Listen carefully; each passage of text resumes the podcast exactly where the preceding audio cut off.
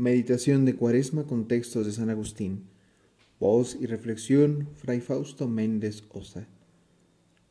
Miércoles primero de Cuaresma. Del libro sobre la Trinidad. Cierto, esta renovación no se realiza en el preciso momento de la conversión, como la renovación bautismal, que es instantánea al perdonarse los pecados, sin quedar ni uno solo sin perdonar sea de la especie que fuere. La segunda tiene por fin curar la debilidad, obra lenta en la renovación de esta imagen. Dios sana todas nuestras enfermedades.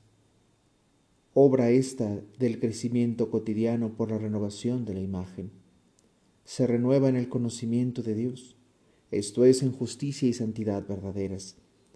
Y el que se renueva en el conocimiento de Dios en justicia y santidad verdaderas, al crecer en perfección de día en día, transfiere sus amores de lo temporal a lo eterno, de las cosas visibles a las invisibles, de las carnales a las espirituales, y pone todo su empeño y diligencia en frenar y debilitar la pasión en aquellas y unirse a éstas por caridad, y lo conseguirá en la medida de la ayuda divina.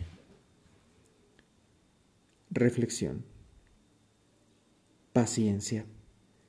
La conversión puede darse en un momento, pero implica toda una vida. El encuentro con Dios define nuestros propósitos, pues tenemos el deseo de caminar en su presencia, de no fallar. Renovarse es cambiar, pero poco a poco y de la mano de Dios. Las heridas van sanando y se va reponiendo el ánimo.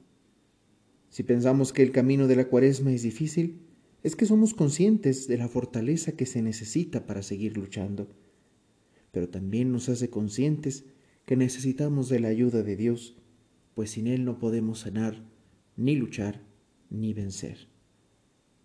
Cuaresma es tiempo de búsqueda, es dejarse encontrar por Dios.